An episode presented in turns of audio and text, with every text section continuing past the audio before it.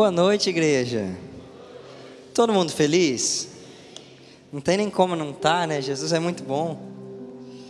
Gente, é um prazer poder estar aqui. É sempre uma honra e sempre um desafio falar de Jesus e poder compartilhar a palavra com vocês. É, hoje, especialmente, a gente está na série Valores do Reino e eu vou falar um pouquinho mais de um dos valores do reino. É, hoje nós vamos falar da valorosa glória de Deus. E antes de todas as coisas, eu quero que você lembre da canção que você cantou agora há pouco, que a gente estava falando sobre a sarça que se queimou, não se consumiu. Vocês lembram disso? Legal? É, essa passagem, obviamente, se remete ao único momento na palavra que esse, esse contexto é mencionado, que é quando Moisés ele está pastoreando as ovelhas do seu sogro Jetro e ele vai para um outro lado do deserto, perto do Monte Horebe ou Monte Sinai e ele vê uma sarça pegando fogo e não se consumindo. Isso chama a atenção dele, né? E é muito engraçado porque eu tinha preparado essa palavra já, já tinha tudo esquematizado, é, mas a Bru não sabia. E a Bru, minha esposa, que cantou aqui agora, ela não fazia a menor ideia e ela selecionou essa música. Acho que foi a primeira vez que cantou na igreja e tem tudo a ver porque a palavra começa com esse versículo. É 3, 2, 1 valendo o Êxodo 3 e é esse versículo. Então é muito legal porque a gente vai começar a ver um pouquinho mais sobre isso. Vamos lá, hoje o meu objetivo é conseguir explicar para vocês um pouquinho mais do que é a glória de Deus e como você consegue caminhar de glória em glória. Quem aqui gostaria de caminhar de glória em glória? Amém, glória a Deus. Vamos lá. Antes eu gostaria de fazer algo bem interativo né, durante essa pregação. De certa forma, eu vou pedir para você levantar a mão algumas vezes. Não vou ficar pedindo para você falar para o seu irmão, não, que não, não precisa ser tão interativo. Estou brincando, eu sei que é, é, é, jeito de pregador, mas enfim. É, eu quero fazer uma pergunta para vocês. O que, que vocês acreditam que seja? Você acha que a glória atrai, a santidade atrai a glória, ou a glória que santifica as coisas? Já parou para pensar sobre isso? O que, que você acha que acontece? Que a sua santidade é que atrai a glória de Deus, ou que é a glória de Deus que santifica as coisas que ela toca? Eu quero que você pense sobre isso, porque a gente vai responder essa pergunta hoje durante a pregação. Amém? Vamos lá. Êxodo 3, vamos ler comigo para a gente parecer bem crente mesmo, começar já lendo o versículo. Êxodo 3, versículo 1. Vai aparecer aqui no telão, mas se você quiser, você pode abrir na sua Bíblia também.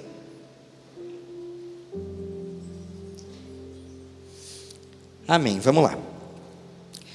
Moisés pastoreava o rebanho de seu sogro Jetro, que era um sacerdote em Midian. Um dia levou o rebanho para o outro lado do deserto e chegou a Horebe, o monte de Deus. Ali o anjo do Senhor lhe apareceu numa chama de fogo que saía do meio de uma sarça. Moisés viu que, embora a sarça estivesse em chamas, não era consumida pelo fogo. Que impressionante, pensou. Por que a sarça não se queima? Vou ver isso de perto. O Senhor viu que ele se aproximava para observar, e então do meio da sarça, Deus o chamou: Moisés, Moisés. Eis-me aqui, respondeu ele. Então disse Deus: Não se aproxime, tire as sandálias dos pés, pois o lugar que você está é terra santa. Com isso a gente tem o seguinte: fazer outra pergunta para você para a gente fazer algo interativo. Qual era a santidade da sarça? Que, que essa planta tinha feito de tão especial para ser digna de receber a glória de Deus? Cara, nada. Era só uma planta. Sarça, para deixar mais explicadinho, é, um, é como se fosse um, uma planta rasteira mais baixa, tipo um arbusto meio seco. E como é uma planta desértica, ela obviamente não tem muita água e por causa do sol e do calor do deserto, é comum a gente ver a gente não, porque não tem deserto aqui, mas é comum eles verem, né, a sarça pegando fogo. É comum, pega fogo na sarça, ela se consome, virou pó ali, beleza, e é isso. Normal. Moisés estava no deserto a vida toda, nasceu e cresceu no Egito. Depois de 40 anos foi lá com o seu sogro no deserto, Jetro e tal. Então assim, ele passou a vida inteira pastoreando ovelhas no deserto, que já é um trabalho bem difícil, né, a gente parar para pensar que a ovelha precisa de grama, já é um, um trampo assim, né? Mas assim, o que chocou ele, que fez com que ele chegasse mais perto, foi o fato da sarça queimar e não se consumir. O que, que mostra para mim? Primeiro, a planta não fez nada para merecer a glória de Deus, nada poderia ter feito. Só que quando a glória de Deus chegou sobre a sarça, mudou a natureza dela. Porque qualquer outra sarça pega fogo, se consome e some. Mas essa sarça pegava fogo e não se consumia. E aí, além disso, a santidade era tão grande que não só a sarça e o fogo era santo, mas a terra em volta da sarça se tornou santa. A ponto de quando Moisés foi se aproximar, Deus já falou: oh, tira as sandálias, se posiciona de um jeito diferente, vamos agir em humildade, senão você está ferrado. Pode se tirar as sandálias e se posicionar no jeito certo, porque aqui a terra é santa. E isso é absurdo, porque mostra para mim que a santidade de Deus, quando ela repousa sobre algo, ela troca completamente a natureza daquilo. Uma planta que normalmente deveria pegar fogo e se consumir, não se consumia. Qual é, a único, qual é o único ser que não se consome, que é eterno? É o Senhor. Naquele momento, naquele exato momento, quando a glória de Deus se repousou sobre uma simples planta, ela adquiriu um tributo divino, um atributo divino, que é ela não se consumia, ela permanecia, mesmo que em chamas. Jesus tem fogo em seus olhos, tem alguns profetas que falam que, alguns profetas tiveram a visão de que Jesus tem como, como um fogo remexendo no ventre, como pés de latão reluzente, uma face que brilha como o sol, e ele não se consome, ele permanece eternamente. Se alguém tem fogo no ventre, você me perdoa, morreu, não tem como. Né? Tacaram fogo no ventre, já era, não tem o que fazer. Jesus tem fogo no ventre se mexendo e não, e não se consome. Esse tributo é divino, e quando a glória de Deus chegou na sarça, ela ganhou esse atributo. Isso é sensacional. E essa palavra glória no hebraico é a palavra kabod, com K. Provavelmente não fala desse jeito, mas como eu não sou hebreu, vamos de kabod, entendeu? E você vai entender. O significado dela, segundo o dicionário Strong, é glória, honra, glorioso, abundante, abundância, riqueza, esplendor, é, dignidade, divindade. Ou seja, quando a glória de Deus se, se desceu sobre aquela sarça, ela se apoderou de honra, de abundância, abundância de vida, abundância de tempo, abundância de força, de riqueza e esplendor, a ponto de algo que era normal no deserto chamar a atenção de Moisés. Ele estava trabalhando, fazendo o que deveria fazer, e isso chamou completamente a atenção dele. Mas a glória não se manifestou só nesse momento de Êxodo 3. Tem vários momentos que a glória se manifestou no Antigo Testamento. E eu quero contar alguns momentos desses com vocês para a gente entender o poder e a glória de Deus e como quão avassaladora é a glória de Deus quando ela se manifesta. Amém? Vamos juntos? Eu queria pedir para você abrir em Êxodo, capítulo 19, versículo 16. Êxodo 19, 16. Vai ser do 16 ao 20. Vamos lá. Nesse, deixa eu te dar um contexto para você ter uma ideia do que estava acontecendo. O povo de Israel estava cativo no deserto por 430 anos. Quando eles finalmente saíram libertos, passaram o Mar Vermelho, eles entraram no deserto e começaram a peregrinar. E quando Moisés estava falando com o faraó do Egito, o que, que ele falava constantemente para o faraó? Alguém sabe me dizer? Deixe sair o meu povo para que me adore. Deixe o meu povo ir para que me adore. Deixe o meu povo ir para que me adore. Esse era o pedido constantemente, todas as vezes. Não era deixe sair o meu povo para que eles vivam uma vida qualquer. Não, era deixe sair o meu povo para que eles me adorem. E eles peregrinaram mais ou menos uns três meses até chegar no Monte Oreb, esse mesmo monte que tinha a sarça, Monte Sinai Monte Oreb. E eles chegaram de lá e Deus falou para Moisés: Moisés, eu quero que você prepare o povo para receber a minha glória, prepare o povo para conhecer a minha glória. Então eu quero que eles se banhem três vezes, é, três dias seguidos, mas obviamente se limpem, né? Mas obviamente não estava falando só de limpeza natural, porque né, Jesus não tem problema com bactéria, com vírus, essas coisas, não era limpeza natural que ele estava falando só. Era de uma limpeza, de um preparar espiritual, de uma limpeza, de um preparar do coração do povo. Porque, querendo ou não, o que eles estavam fazendo naturalmente refletia o que Deus queria fazer com eles por dentro. Limpar o seu povo, cuidar do seu povo. E aí, então, acontece o que, o que a gente vai ver agora em Êxodo 19, 16, que diz: Ao amanhecer do terceiro dia, houve trovões e raios, e uma densa nuvem cobriu o monte, o Monte Sinai.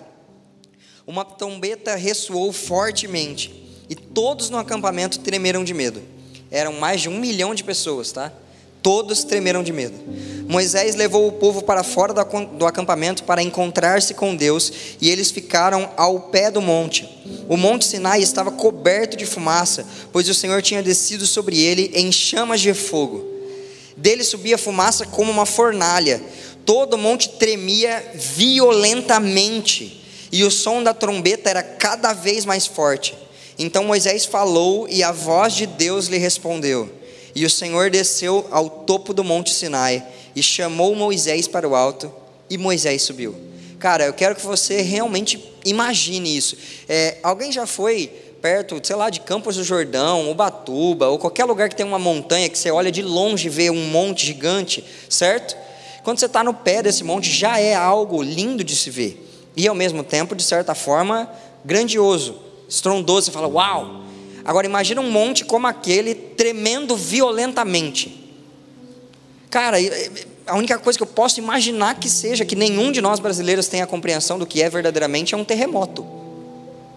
Só que fala que não era Moisés o povo que tremia, era só o monte tremia violentamente. O povo tremia de medo, mas não era terremoto, era só medo mesmo. Cara, como pode? A glória de Deus se manifestou a ponto de fazer um negócio que é feito de rocha pura, tremer violentamente. Eu estava até brincando, fiz uma brincadeira hoje de manhã. Teve um dos jovens que perguntou para mim é, por que, que a gente fala que Deus é violento. Porque violento para ele é algo caótico, algo ruim, algo negativo e tudo mais. E aí eu fui explicar para ele que o violento é um adjetivo de intensidade. Né? Quando você fala que alguma coisa foi violento, é porque foi de uma forma muito intensa, foi brusco, foi transformador. E o que Jesus me falou assim durante a explicação no culto e foi muito legal porque tem tudo a ver com o que a gente está falando hoje é, é, hoje é que se a gente fala assim, ai, porque tal homem é violento, que imagem que vem na sua cabeça? Vem uma pessoa agressiva, uma pessoa que pode te roubar, uma pessoa que pode te matar, uma pessoa que pode destruir alguma coisa sua. É ou não é? Sim? Legal? De quem são esses atributos? Quem mata, quem destrói, quem rouba? O diabo. Porque quando a gente fala de algo violento acontecendo, essa, essa violência ela intensifica a natureza do, daquilo que está sendo violento, é a intensidade.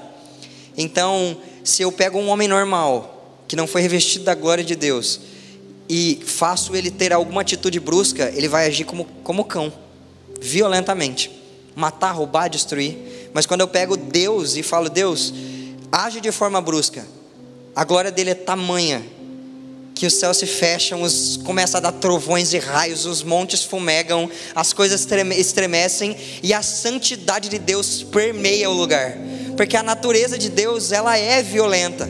Se Deus pingasse uma pequena gota da sua glória, eu já falei isso várias vezes para as pessoas que andam mais perto de mim.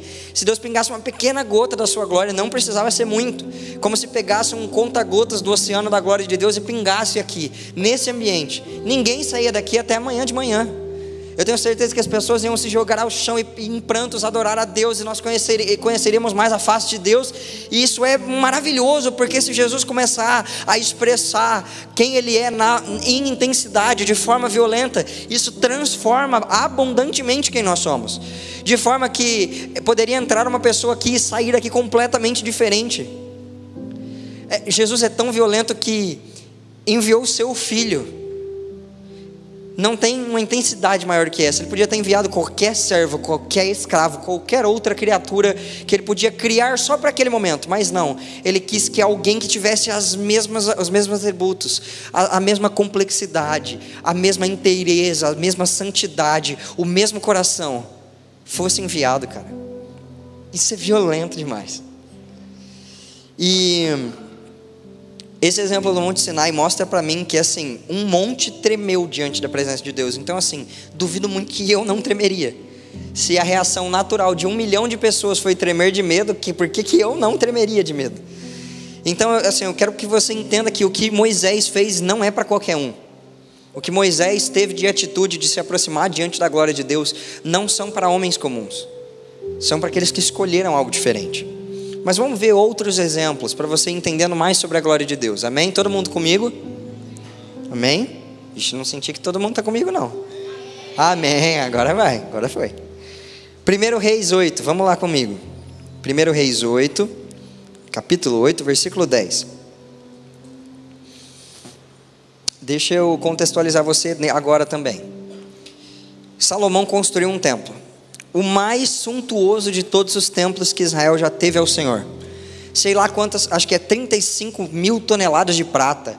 Eu não lembro quantas toneladas de ouro, uma madeira que não dava para contar na matemática, na matemática da época, nem pedra que dava para contar na matemática da época, bronze para todo lado, suntuoso, maravilhoso, sim, algo que até hoje seria um negócio impressionante de se ver, esculpido à mão por artesãos, assim, coisa linda, tá? Beleza. Quando inauguraram o lugar, ele era dividido assim como o tabernáculo, que tem o Santo dos Santos, onde fica a Arca da Aliança, o lugar santo e o pátio para fora, onde ficam as pessoas, os sacerdotes e tudo mais.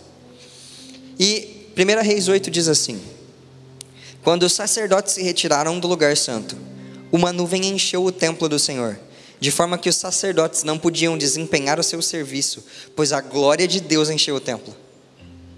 Sabe outra coisa que acontece quando a glória de Deus chega no lugar? A gente perde títulos e perde funções. Porque tanto faz se você é mais bonito que os outros na sua função. A hora que a glória de Deus chega, ninguém é digno de nada. É isso que acontece. Não importa se você é servo, se você não é servo, se você é pastor, se você não é pastor, se você é líder, se você não é líder, se você é sacerdote ou não. Chegou Jesus, ninguém consegue executar mais a função porque a glória de Deus encheu o lugar e eu duvido que eles não conseguiam executar a função porque tinha nuvem dentro. Ah, estava tava nublado, eles não estavam conseguindo ver lá dentro. Duvido. Eu acredito que a glória de Deus fez um monte tremer, fez os sacerdotes tremerem, o povo que estava em volta, e os sacerdotes provavelmente se tacaram no chão e começaram a adorar ao Deus Altíssimo, porque a glória de Deus chegou de novo. E isso aprovou o templo mais uma vez e fez o templo ser santo de verdade. Porque até então era pedra, ouro, prata e essas coisas, isso não é santo. Mas quando a glória de Deus entrou no lugar, o templo foi de uma vez por todas santificado do jeito que deveria ser, e ninguém conseguiu executar a sua função porque Deus tinha chego. Você está entendendo o poder e o quão espetacular é a glória de Deus, amém? Vamos para mais um exemplo que para mim fecha tudo com chave de ouro, que é Salmos 97. Eu sou assim, apaixonado por Salmos, um dos livros que eu mais gosto da Bíblia. É um livro bem grande, então tem bastante coisa para gostar, mas assim, Salmos é sensacional, não tem como. Salmos 97:1, vamos lá. O Senhor reina. Pronto, já pode parar por aí. Porque onde a glória de Deus chega, é óbvio que Deus reina. Não tem como começar esse salmo com outra coisa. Esse salmo fala da glória de Deus. E como a glória de Deus é sensacional, não tinha como começar a falar sobre a glória de Deus sem falar sobre o governo dele. O Senhor reina, ponto final. Ponto de exclamação no caso. Ou seja, é assim que começa. Depois, exulte a terra e alegrem-se as regiões costeiras distantes. Nuvens escuras e espessas o cercam. Retidão e justiça são a base do seu trono. Ou seja, cara, o mínimo para que Jesus estabeleça um governo, ele já estabelece com retidão e justiça, é o mínimo. O fogo vai adiante dele e devora os adversários ao redor. Seus relâmpagos iluminam o mundo. A terra os vê e estremece. Os montes se derretem como cera diante do Senhor, diante do soberano de toda a terra. Os céus proclamam a sua justiça e todos os povos contemplam a sua glória. Cara, sensacional. Porque da primeira vez a gente leu que o monte tremeu, mas aqui a gente está entendendo que se Deus realmente expressar a glória dele, o monte derrete. Você tem noção do que é preciso para a rocha pura derreter? Quanto de energia precisa numa reação química para ter calor o suficiente para uma rocha derreter? E Deus literalmente, ele, se ele chegar no lugar com a glória máxima, o monte derrete. Cara, pelo amor de Deus, cara. Isso é sensacional. O que, que você acha que acontece com as muralhas do seu coração quando Jesus chega? O que, que você acha que acontece com os montes das dificuldades que chegam na nossa vida, como a gente aprendeu no último culto, não é? Que a gente tem que olhar para os montes e pedir socorro e permanecer. O que, que você acha que acontece com esses montes quando a glória de Deus chega na sua vida? Que, que você acha que acontece com os seus traumas e medos quando a glória de Deus chega diante da tua vida? Se os montes tremem, imagina o inimigo, cara. Você entende? Jesus é espetacular. E a gente normalmente usa essa palavra para qualquer coisa. A gente come um lanche e fala, nossa, um lanche estava um espetáculo. Não, um espetáculo é a glória de Deus. Isso é um espetáculo. É um show à parte. É uma maravilha, um, algo, algo indescritível. Jesus é fenomenal, assim, não, não tem palavras, ele é. Por isso que quando ele foi se descrever, ao invés de ele dar um atributo, Moisés perguntou: Quem é você? Ele falou: Eu sou. Porque não tinha palavra em qualquer língua humana possível que descrevesse a grandiosidade de quem ele é. Então ele é, ele só é. Isso é isso ofende a nossa natureza, porque a gente normalmente pra, fica impressionado com homens que executam feitos simples para o Senhor. Feito simples, simples. Homens constroem uma grande empresa, a gente fala, uau, vou ouvir esse homem. E a gente não para para ouvir o Criador de todas as coisas, que não construiu uma empresa, ele construiu todas as galáxias, ele formou cada planeta com cada detalhe. Homens conseguem, às vezes, por exemplo, se você faz algum esporte, um homem levanta lá, sei lá, o seu próprio peso corporal, você fala, uau, que incrível. Cara, Jesus pesou os oceanos com as mãos. Quantas toneladas existem nas águas dos oceanos? Jesus cata com as conchas das mãos. Isso é espetacular. Não levantar o próprio peso. Entende o que eu quero dizer? A gente normalmente dá muita moral para coisas muito humanas e não presta atenção na beleza e na grandiosidade do Criador. Se Deus fez todas as coisas, de onde você acha que o sol aprendeu a resplandecer da forma que resplandece? Se Jesus olha para o sol, o sol se envergonha e aquieta. Porque toda a glória, todo o brilho vem da face de Cristo, cara. Não tem como. É, Jesus é maravilhoso. O, o, mero fato do sol permanecer brilhando me lembra que a glória de Deus permanece resplandecendo sobre mim e a misericórdia dele aquece os meus dias todos os dias, porque Jesus é o sol da justiça, mas ele também é o príncipe da paz, mas ele também é o alfa, mas ele também é o ômega. Entende? Ele também é o princípio, ele também é o final, ele também é todas as coisas, ele sustenta. A palavra diz, cara, nossa, a palavra diz que ele sustenta a criação e toda, toda ela é. Eu, eu esqueci o termo certinho que a Bíblia diz, mas ela subexiste por causa do poder e da palavra de Deus. Significa que os átomos se mantêm juntos porque Deus uma vez mandou e não tem outro porquê. Cara, isso é impressionante. Isso é impressionante. Então dá para entender que a glória não é pouca coisa, certo? Quem aqui quer viver de glória em glória? Amém. Amém. Vamos lá. Primeira a natureza, primeira coisa que você precisa entender, a glória que santifica o que ela toca. Não existe algo que eu poderia fazer que merecesse a glória de Deus. A verdade é que eu, se chegasse diante da glória de Deus sem a graça de Cristo, meu caminho era ser fulminado, não tem outra. Não importa quão bonitinho eu acho que pareço, não importa que eu estou aqui em cima e você embaixo. Se eu pisar diante da glória de Deus sem o sangue de Cristo, eu sou instantaneamente fulminado. Porque não tem como um pecador permanecer da glória, diante da glória de Deus. Não existe.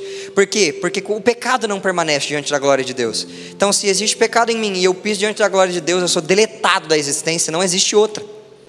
Então não é as regras, não é o meu, o meu fazer, não são os meus jejuns, não é meu momento com Jesus que atrai glória de Deus. É impossível. Você acha mesmo que eu ia ter essa capacidade ou que você teria essa capacidade? A glória que constitui o universo, você ia conseguir atrair com os seus feitos.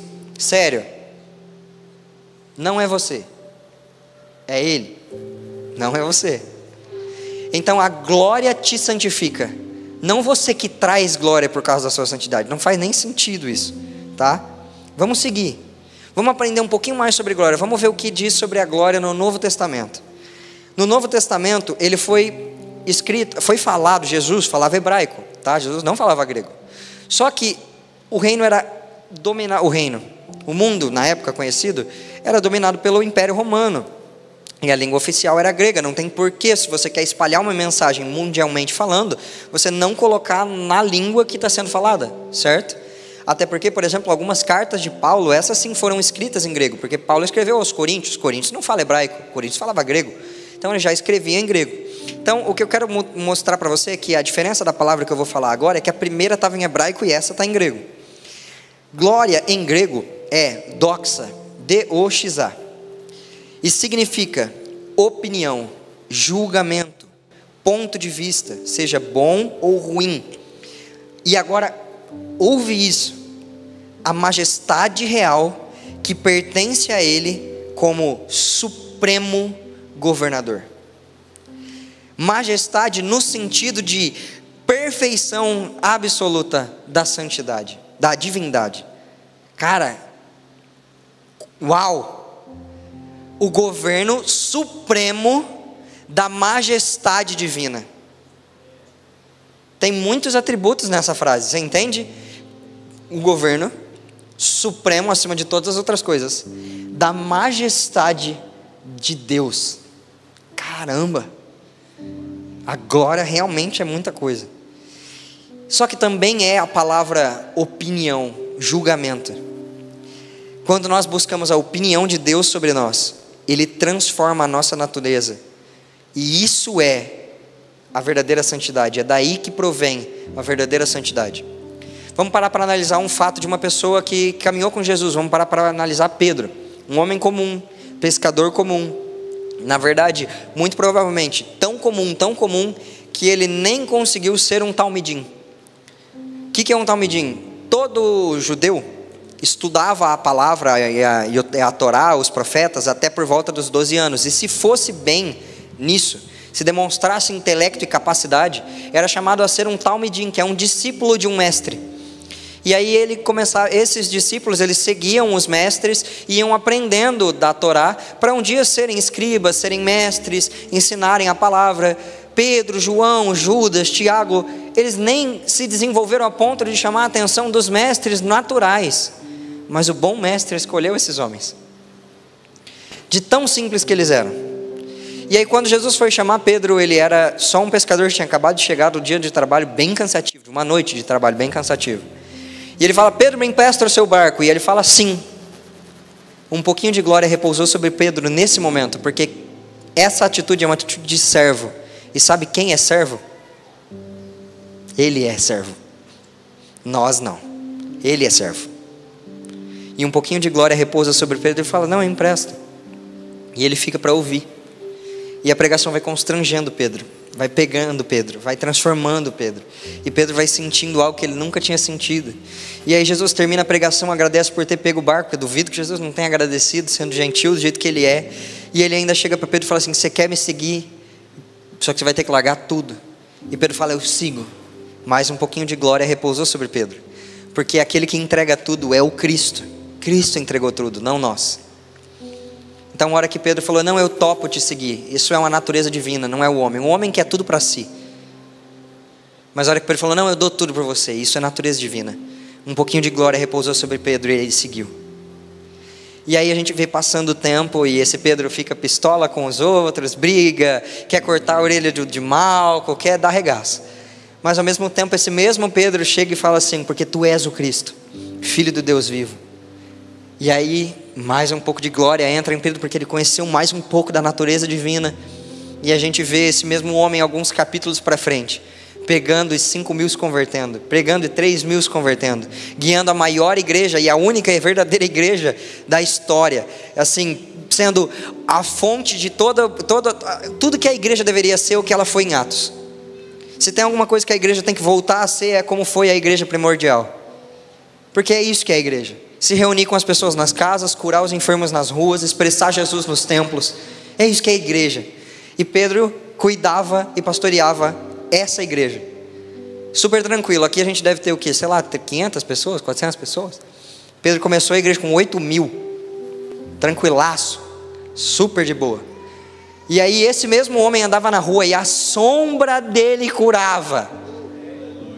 Cara, se isso não é a glória de Deus, eu quero te perguntar o que, que é a glória de Deus. Me, me, me diga um homem que fez a, a sombra curar. Nenhum. Porque isso não é um atributo de homem, isso é um atributo divino. Se Deus repousar a sombra dele, a sombra do onipotente, cara, nada fica do jeito que está. Porque quando a glória toca nas coisas, ela muda a natureza. E a glória de Deus, através de Pedro, com a própria sombra, tocava na natureza da doença e extinguia ela da, da, da existência. Porque diante da glória de Deus não fica um enfermo sequer. Você entende que era a glória de Deus? E aí a gente anda numa mentalidade muito medíocre de pensar que, ai, porque Deus fez isso com Pedro, o pai da igreja. É, mas Pedro era só um homem normal.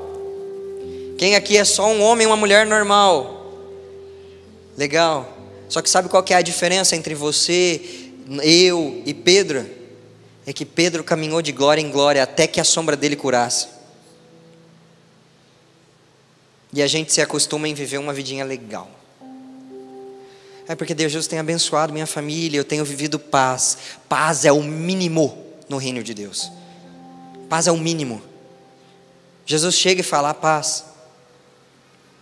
É o começo.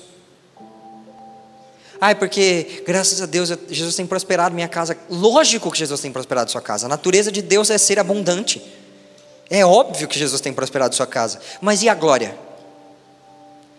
E quando sua vida vai passar de ser uma vida abençoada normal para ser uma vida de glória em glória?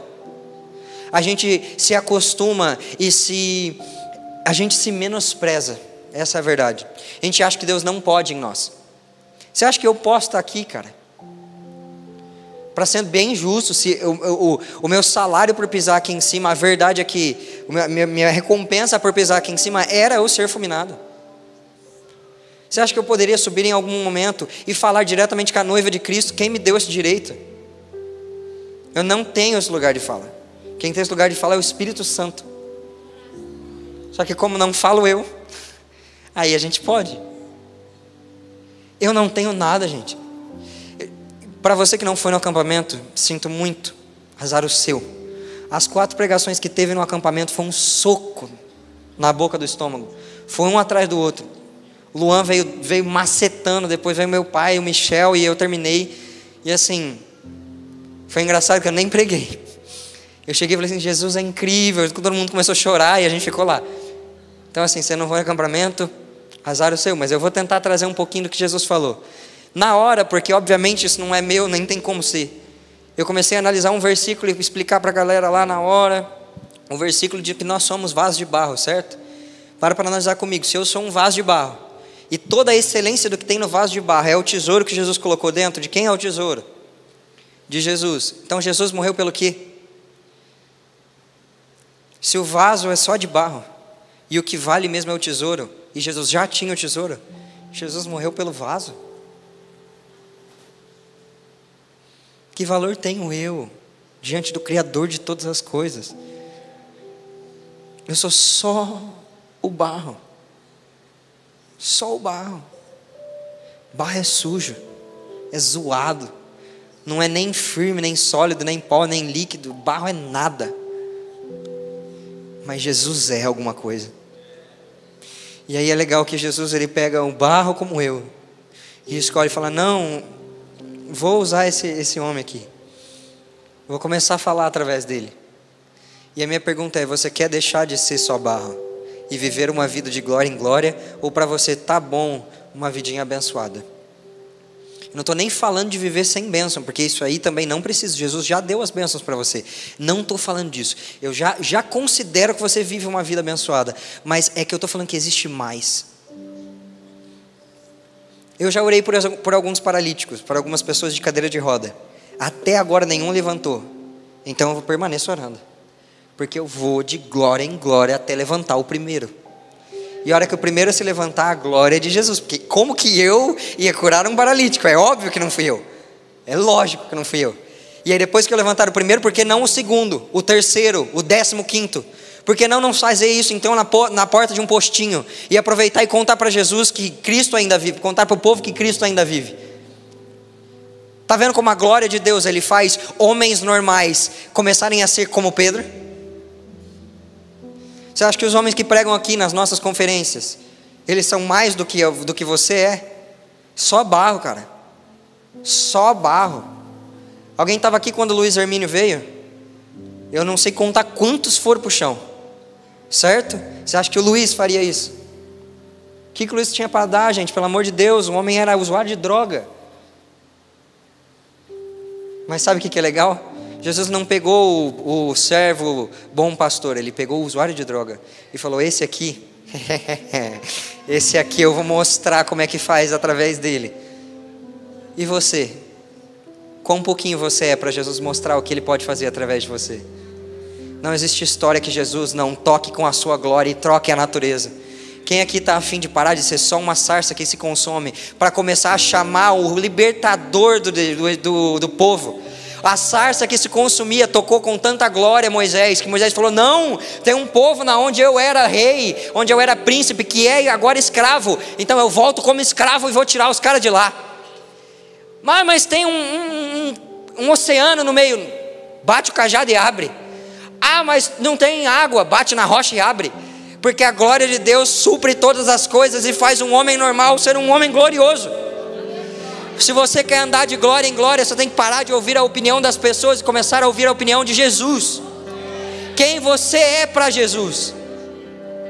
Porque da última vez que eu fui consultar a palavra, estava escrito que você era filho de Deus e não órfão.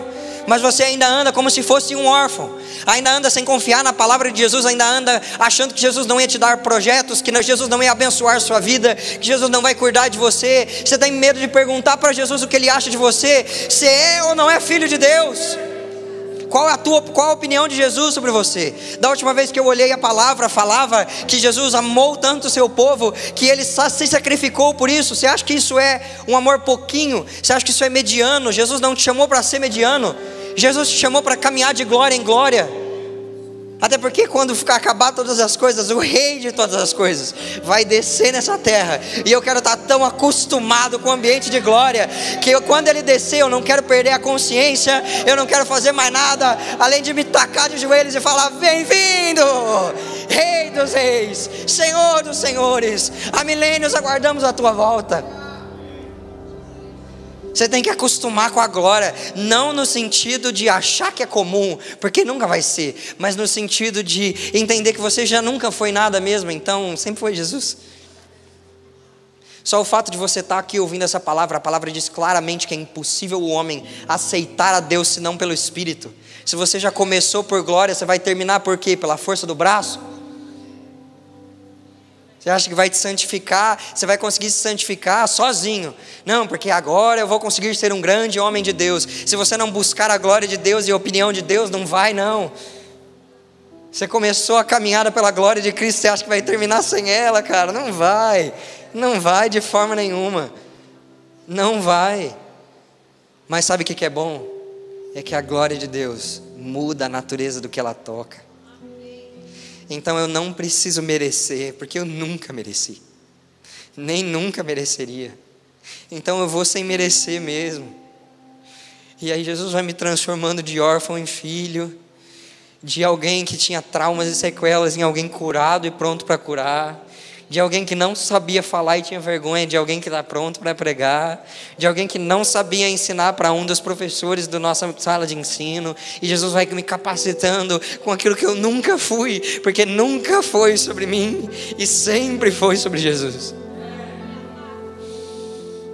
Não tem limites para o que você pode fazer, porque não tem limites para a glória de Deus na sua vida. Quanto mais espaço você der, mais a glória reside, e mais a glória vai matando você e vivificando o Cristo.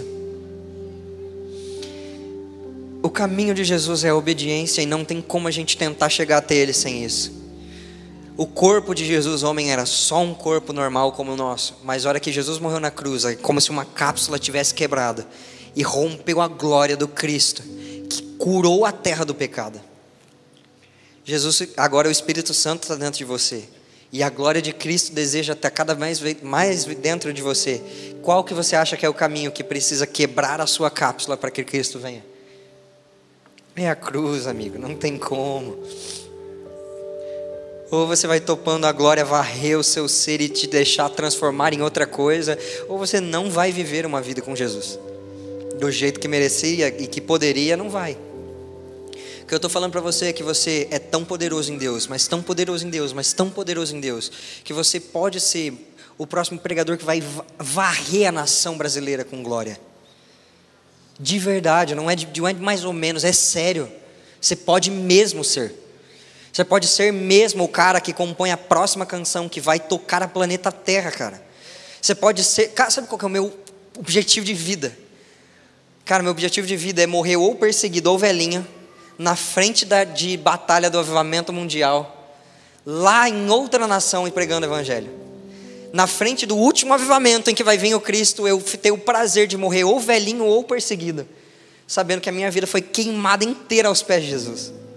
Imagina eu pregando em outra língua, língua que eu nunca nem sei, eu tive capacidade de ter, porque Jesus me chamou para estar lá, porque nunca foi sobre mim, então Jesus mandou alguém que fosse falar dele para lá.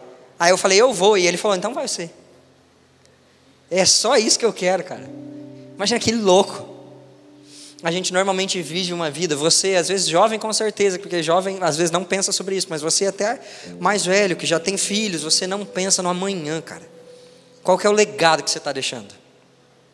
As pessoas vão te conhecer por você ser uma pessoa bacana, gentil, legal, ou as pessoas vão te conhecer porque você andou na glória de Deus e já não era mais um homem comum. As pessoas têm que olhar e falar assim, cara, é que eu não sei explicar quando fulano estava no meio do rolê, quando fulano estava no churrasco, quando ele ia visitar os meus parentes, é como se Jesus tivesse entrado no lugar. E quando eu conversava com ele, uma paz enchia o meu coração, e, e, ele falava de Jesus com tanta paixão que meu coração queimava, eu não consigo entender. É, é isso que você quer marcar nas pessoas, ou você quer ser, ah, era um cara legal? Cara, que eu não quero ser um cara legal. Eu quero ser um cara que as pessoas lembrem de mim e falem assim, porque esse aqui, cara, nossa, esse era louco, esse era doido. Esse fazia o que fosse necessário para fazer Jesus chegar no lugar. Porque esse aqui, ele, ele orava tanto que chegava a calejar os joelhos. Esse aqui, ele, ele, ele falava de Jesus o negócio capotava o Fusca. Entende o que eu quero dizer? Que era um negócio assim fora de base, era, é isso que eu quero ser lembrado por, mas é que eu não posso fazer isso sozinho, só Jesus pode fazer isso, cara. Quem quer ser lembrado porque só Jesus poderia fazer? Porque eu quero ser lembrado por coisas que só Cristo faria, que assim quando lembrarem de mim, vão lembrar dele. Porque minha, minha vida não é para que lembrem de mim, não é para que ouçam a mim, não é para que vejam a mim, é para que conheçam a Ele, é para que vejam a Ele, é para que se lembram dele. Eu só tenho um único objetivo de vida e você também, porque é o único objetivo que o ser humano tem reconhecê-lo e fazer conhecido. E eu quero conhecê-lo, eu quero fazer conhecido, porque eu não o conheço. Eu não vi um monte fumegar, então eu não o conheço, eu não conheci a porção da glória dele, eu não vi até hoje um monte derreter, não o conheço. Até hoje eu não sou santo perfeitamente, então eu não vi a santidade toda. Até hoje eu não sou feliz 100%, então eu não vi a felicidade toda, mas eu quero conhecer a Cristo. E para isso eu preciso me apegar à opinião dele. Eu não posso me deixar levar porque as pessoas acham que eu sou. Ai, porque estão me caluniando. Bacana, chamaram Jesus de Beuzebu, mas ainda assim ele foi na cruz e salvou todos os pecadores. Que te chamem de o que você achar necessário, desde que você invada as nações com o evangelho, cure os enfermos, pregue Jesus e seja como Cristo. Jesus não te chamou para ser famoso, Jesus te chamou para ser servo. Famoso é o nome dele, cara. Não tem dessa. Se apega na opinião de Jesus. A gente se importa com a opinião das pessoas, por causa da roupa que eu vou vestir, por causa do post que eu vou fazer. Cara, esquece isso. E o que Jesus acha de você? Sabe por que as pessoas deveriam parar de usar roupas escandalosas? Não porque as pessoas, a igreja acha que é chato mas porque quando ela pergunta para Jesus uma roupa escandalosa, uma mulher, por exemplo, de roupa escandalosa, pergunta: Jesus, o que você acha da minha roupa? Jesus fala assim: Eu te chamei rainha, não para isso. Essa roupa não condiz com a sua beleza. Troca. Era para a opinião de Jesus constranger você, não a dos homens. Sabe por que você deveria parar de beber, de fumar, de ouvir, sei lá, qualquer outra coisa que te afaste de Jesus? É porque quando você perguntasse a opinião de Jesus, ele falasse, cara, eu te chamei para mais que isso. É só por isso. Mas a gente nunca pergunta a opinião de Jesus. Sua empresa, cara, às vezes você tem uma empresa e você pensa que, tipo, ai, Deus tem abençoado minha empresa, glória a Deus que Jesus tem abençoado sua empresa, mas e quando a glória de Deus repousar sobre a sua empresa? E quando a, sua, a opinião de Deus começar a te explicar como vender? Você ir orar ao invés de fazer um curso de coach para aprender como vende. E aí Jesus fala, faz assim, assim, assim, e as vendas estourarem. Porque a opinião de Jesus se repousou sobre alguma coisa. Você entende o que eu quero dizer? A gente age como se fosse espiritual externamente, mas não internamente, cara. Quando Jesus não está dando opinião na sua vida, alguma outra coisa tá. E aí não vai ter agora. Não adianta nós queremos viver diante de Deus e não andarmos segundo a sua opinião, não tem como. Vamos lá, eu quero ler um último texto para a gente fechar com chave de ouro e você entender de verdade o que Jesus quer fazer. Vamos para 2 Coríntios, segundo carta aos Coríntios, capítulo 3, versículo 7. É um texto um pouco grande, a gente vai ler do 7 ao 18. Mas fica comigo que você vai entender, vai ser legal. Amém? Né? Vamos lá. É, bom, nesse texto, Paulo estava fazendo um comparativo entre a glória de Moisés, a, a lei e a aliança de Moisés, a velha aliança, que foi escrita em tábuas de pedra e que tinha a sua glória, e a glória do Espírito Santo e a nova aliança, que foi escrita nas tábuas do nosso coração. Tá? Vamos lá. O ministério que trouxe a morte foi gravado com letras em pedra mas este ministério veio com tal glória que os israelitas não podiam fixar os olhos na face de Moisés, pois o resplendor do seu rosto, por causa do resplendor do seu rosto, ainda que desvanecente. O que isso significa? Quem é aquele que os profetas descrevem com um rosto que brilha? É o Cristo. Então a glória, mesmo que na lei, veio de forma tão forte que transformava Moisés. Só que agora a glória não permanecia em Moisés. Por que não permanecia? Porque transformava o exterior de Moisés. O rosto brilhava. Mas o interior nem tanto. Então a glória ia indo embora. Não, pelo amor de Deus, que Moisés não foi um grande homem de Deus. Foi. Mas a glória vinha de forma externa. Então o rosto dele brilhava, como Jesus. Mas isso ia desvanecendo. Ou seja, brilhava e ia se apagando, se apagando, se apagando, até que voltava a ser só um homem normal tá? Vamos seguir. Não será o ministério do Espírito Santo ainda muito mais glorioso? Se era glorioso o ministério que trouxe condenação, quanto mais glorioso será o ministério que produz justificação. Pois o que outrora foi glorioso, agora não tem glória, em comparação com a glória insuperável, que é a glória de Deus. E se o que estava se desvanecendo manifestou com glória, quanto será maior a glória do que permanece? Quanto maior você acha que será a glória daquele que a glória que vai permanecendo em você e você permanecendo na glória, quanto maior você acha que pode ser? Isso é exponencial. Quanto mais glória você tem, mais glória você busca, mais glória você alcança, e mais glória você tem, mais glória você busca. Entende o que eu quero dizer? Tem uma música que eu amo, acho que é de 2013, sei lá. Chama The More I Seek You. Só tem em inglês. Que é uma música, acho que da Carrie Job, ou alguma coisa nesse sentido. Que fala assim: Quanto mais eu te busco, mais eu te encontro. Quanto mais eu te encontro, mais eu te amo. Quanto mais eu te amo, mais eu te busco. E ela fica nisso. Aí ela fala: Eu quero sentar aos seus pés, eu quero que o Senhor encha a minha taça e eu quero beber de quem você é. Cara, que música e que realidade. Sabe por que é tão gostoso seguir com Jesus? Porque é uma bola de neve. Quanto mais você ama Jesus, mais você sente o amor de Jesus, mais você quer amar Jesus. E aí não dá para parar. Só se em algum momento desse, você decidir não ouvir a opinião de Jesus e seguir sua própria opinião, seu desejo, o desejo do seu coração, a opinião dos outros. Porque se você continuar ouvindo a de Jesus, cara, vixe, aí é de glória em glória, não tem como. Vamos lá. Portanto, visto que temos tal esperança, Cristo em nós a esperança da glória. Vamos lá. Portanto, visto que temos tal esperança, mostramos muita confiança. É, não somos como Moisés que colocava um véu sobre a face para que os israelitas não contemplassem o esplendor que ia desvanecendo, que ia diminuindo.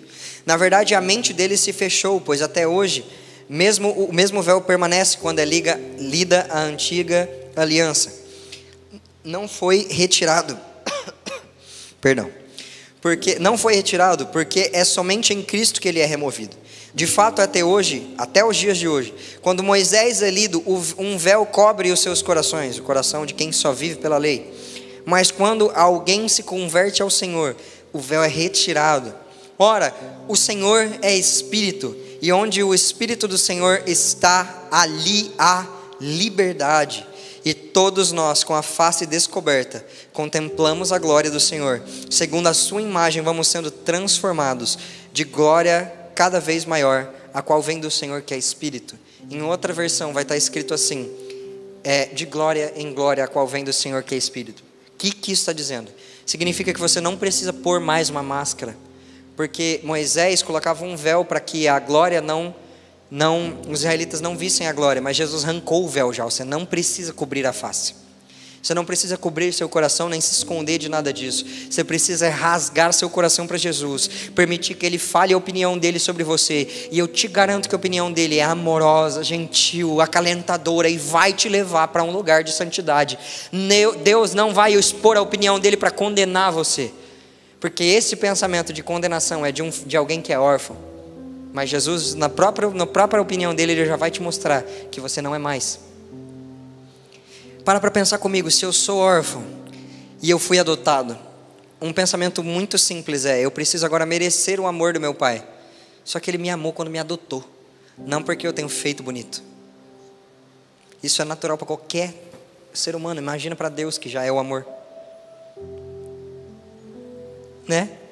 O casal olhou, queria um filho, olhou, se apaixonou por aquela criança e adotou. Eles amaram a criança desde o começo. Quem disse que a criança tem que fazer alguma coisa para merecer isso? Você não precisa merecer nada, você precisa ouvir a opinião de Jesus sobre você. Para fechar com chave de ouro, as regras não produzem o que apenas a glória de Deus pode. Chega de tentar se santificar pelo sacrifício, vamos buscar a opinião de Deus e quando a gente receber a sua opinião, vamos obedecer ela, porque a obediência faz parte da natureza do filho. Todo bom filho obedece. E como Deus tem me feito filho, é meu, meu caminho natural obedecer. Amém? Copiando um pedaço do culto do Juscelio ainda, para poder fechar com chave de ouro. Mais uma vez, tem umas três chaves de ouro que a gente está fechando, né? Debaixo do peso da glória de Deus. Você não é tentado com o pecado você é tentado com a sua vontade de fugir da cruz. Debaixo da glória. Porque a glória de Deus vai te expor uma opinião e você vai ter outra. Mas aí está na hora de você abandonar a sua opinião sobre você mesmo, sobre as coisas que você faz, sobre o jeito que você leva a sua vida e permitir que o que a palavra glória significa, que é o que a Doxa falou, a majestade real daquele que tem o supremo governo, caia sobre você. Amém? Gostaria de pedir que vocês colocassem de pé. E eu gostaria verdadeiramente que você fosse sincero com Jesus hoje. Gostaria muito que você é, não tentasse falar de forma mais bonita, não tentasse encobrir as coisas, não tentasse achar um jeito certo. Eu queria que você fosse você. E eu queria que você, sendo você, perguntasse a opinião de Jesus sobre você. Queria que você, aquele que gostaria de viver de glória em glória, que gostaria de receber a opinião de Jesus, eu gostaria de chamar você para vir aqui para frente. Você que quer a opinião de Deus sobre a sua vida, você que quer viver de glória em glória, vem aqui para frente. E eu peço que você não tenha limites diante da presença de Jesus. Porque Davi não tinha e todas as vezes ele era bem recebido diante da presença de Jesus.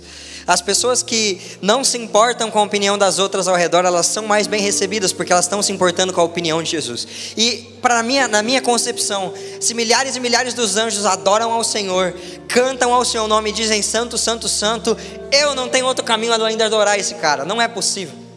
Então eu gostaria que você assim sinta vontade Pode ajoelhar, sentar no chão, virar um mortal de costa. Eu só me importo se você não for sincero com Jesus hoje.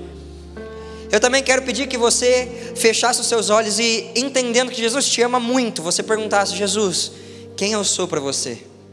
Qual a sua opinião sobre mim? O que, que você me chamou para fazer? Jesus, qual que é a sua opinião sobre essa área da minha vida? Qual é a sua opinião sobre a minha família? Qual é a sua, opinião sobre a doença que eu tenho tido? Qual é a sua, sua opinião sobre tal coisa, sobre outra coisa? Começa a perguntar a opinião de Jesus sobre você. E vamos encher esse lugar com a opinião de Jesus. Vamos encher esse lugar com a glória de Deus. Amém? Espírito Santo de Deus, seja bem-vindo. Eu te peço, Espírito Santo, que você repouse a opinião do Cristo aqui. Eu te peço que você encha os corações e esse ambiente com a sua glória. E eu te peço que o seu julgamento ele chegue sobre nós, trazendo a transformação na nossa natureza que nós precisamos. Eu te peço, Espírito Santo de Deus, repousa com o que só você tem para nos dar. Faz, Senhor Jesus, com que a glória nos transforme e nos mude e nós consigamos receber a glória. Nós não queremos mais ser pessoas comuns. Em nome de Jesus, em nome de Jesus, em nome de Jesus. Cara, eu, eu acho que você ainda não entendeu.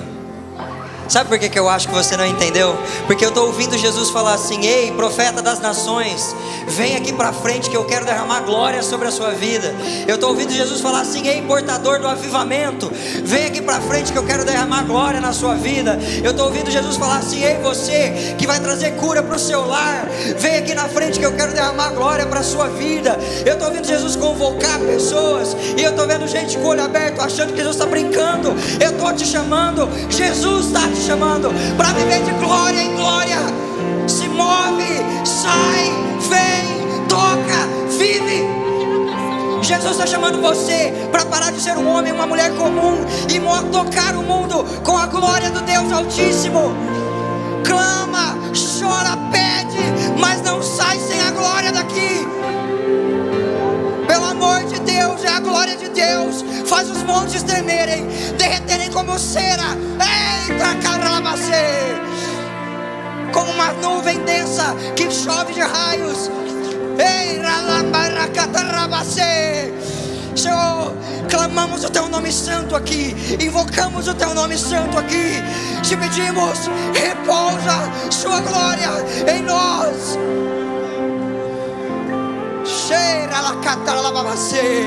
Se você fala em línguas, levanta adoração ao Senhor. Levanta adoração ao Senhor. Ao único que é digno. Ao único que é digno. Ao único que é digno. Ei, catrabacê. Moisés entendia, entendia o valor da presença. E eu acredito que por muitas vezes nós não entendemos o valor da presença, por isso que nós menosprezamos a presença de Deus. Por isso que nós talvez não nos rendemos o suficiente. Talvez por isso nós negociamos a presença de Deus com qualquer outra coisa. Deus disse a Moisés: Moisés, vai. Tem uma terra prometida para você. E eu quero te dizer mais, Moisés: o meu anjo vai com você. E os seus inimigos, Moisés, eu vou tirar todos eles dos seus caminhos. Então Deus estava dizendo: Moisés, eu vou deixar você viver o que eu tenho para você. Os seus inimigos, eles vão ser removidos do seu caminho. Você não vai ter dificuldade de cumprir aquilo que eu quero que você cumpra, Moisés, aquilo que eu te prometer, prometi. Porém, Moisés, eu não vou com você. E então Moisés disse: Deus, se o Senhor não for, então eu também não vou. Porque qual diferença haverá em mim, nesse povo? Com os demais. E a pergunta que precisa haver dentro do nosso coração é: qual a diferença que existe em nós? Porque somos evangélicos dos que não são evangélicos. Qual a diferença que existe em nós? Porque estamos dentro de uma igreja ouvindo a palavra de Deus. Se não formos aqueles que se importam com a presença e aqueles que dizem ao Senhor, mesmo que o Senhor me abençoe, mesmo que os meus inimigos sejam derrotados, se o Senhor não estiver comigo, também eu não vou. Qual é o nível de importância que a presença de Deus existe e tem para mim e para você?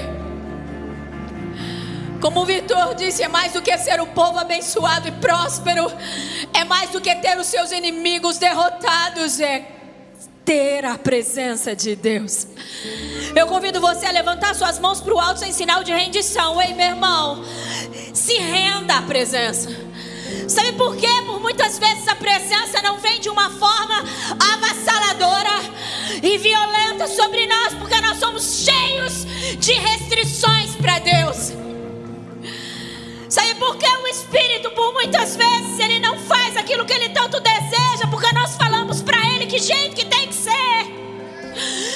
eu queria tanto ser batizado com o dom de línguas. Ai, Senhor, mas eu não quero cair no chão.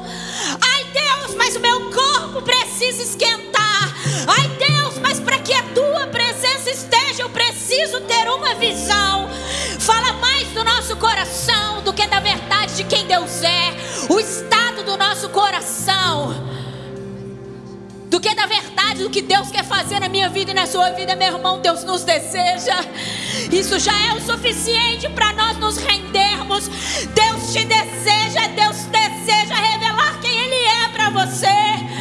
O Espírito do Senhor que sonda, esquadrinha a realidade de quem Deus é, Ele quer contar a você. Por isso se renda. Por isso se renda. Por isso se renda. Renda o seu coração ao Senhor, renda o seu coração ao Espírito. Você que ora em línguas, comece a orar em línguas. Comece a dizer: Eu te desejo, eu te quero. Eu não só te desejo e te quero, como eu preciso do Senhor. Eu não posso, Senhor, conduzir a minha vida. Eu não posso, Senhor, terminar a minha vida sem a Sua presença. Deus, eu não posso ser um profissional de sucesso sem a Sua presença. Eu não posso ser um homem uma mulher. Deus, que tenha sucesso em qualquer área da sua vida, que tenha reconhecimento entre os homens sem a Sua presença. Comece a dizer: Nós nos importamos com a Sua presença, Senhor. Nada adianta essa igreja cheia, nada adianta, Sua presença. Nós queremos a Sua presença. Não, nós nos recusamos a ir a qualquer lugar sem a Sua presença. Ah, os teus anjos, é, tudo isso é muito bom. As tuas unções, os teus dons, tudo isso é muito bom mas não é o suficiente, Senhor. Nós queremos a Sua presença. Nós nos importamos com a Sua opinião. Nós queremos a Sua presença. Rasgue o seu coração. Diga: Eu quero a Sua presença. Com Tua presença. E vem com fogo com tua presença, com tua presença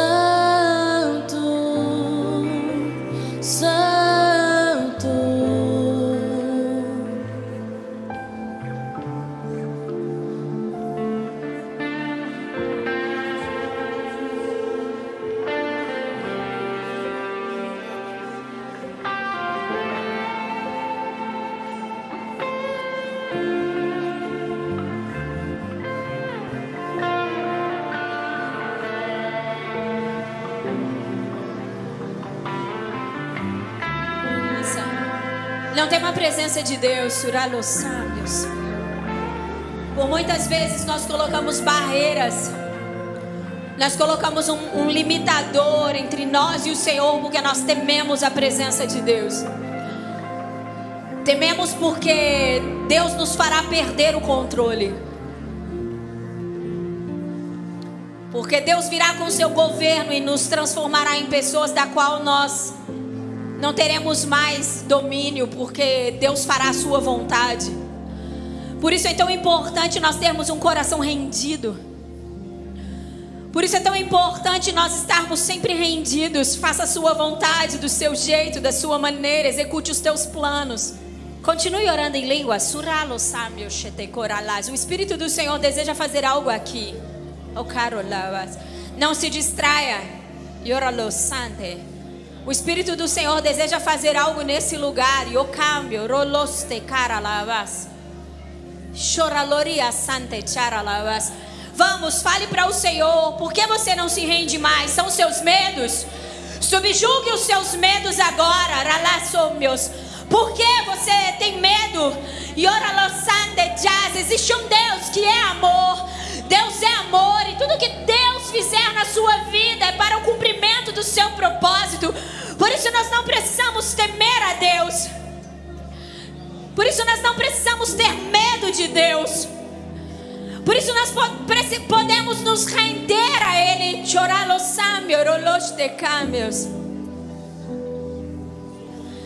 Deus está chamando um povo para entrar em um lugar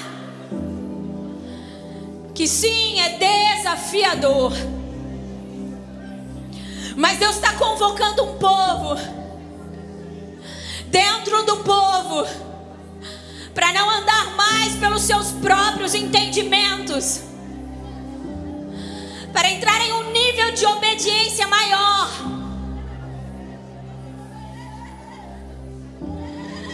Deus está chamando um povo e eu oro nesse momento, Senhor, por corações obedientes. Eu oro nesse momento, Deus, por ouvidos destapados.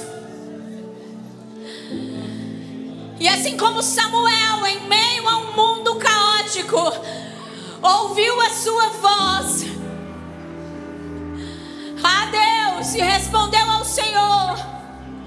Nós oramos para que o Senhor nos ajude a ouvir a sua voz a chamada do nosso nome, Senhor. E que nós possamos, sem medo, obedecer ao Senhor, mesmo que nós não venhamos a entender, mesmo que as coisas não fazem sentido, Deus.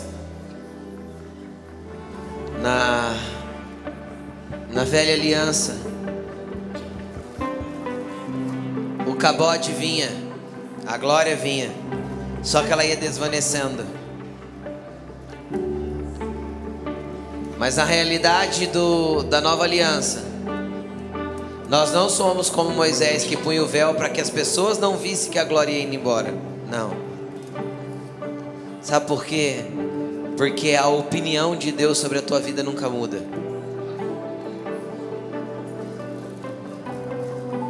Porque Deus não muda de opinião.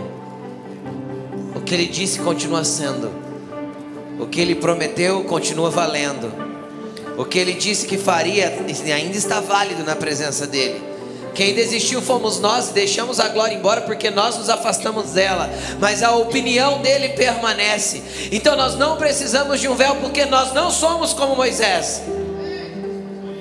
Porque a glória dele é cada vez maior sobre a nossa vida e nós somos transformados de opinião em opinião de Deus. Então, quando você sair pelaquela, por aquela porta, a glória dele não vai ficar aqui dentro. Porque ele não habita em templos feitos por mãos humanas, ele habita em você.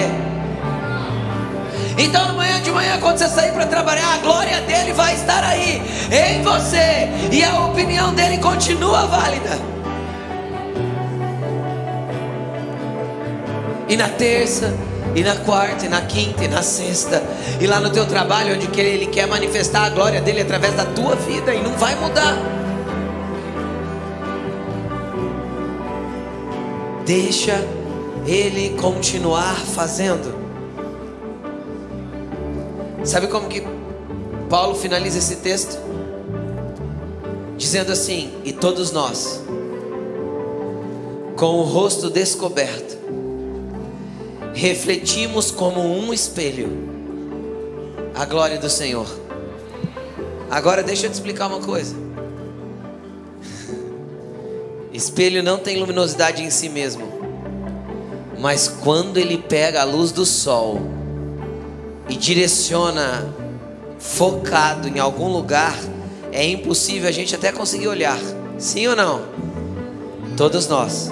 Não um, não o Vitor, não os barrinhos, mas uma igreja com o rosto descoberto, todos nós juntos, quando descobertos, refletimos essa glória de maneira que faz cegar o pecado do mundo a ponto deles se renderem à glória do Senhor.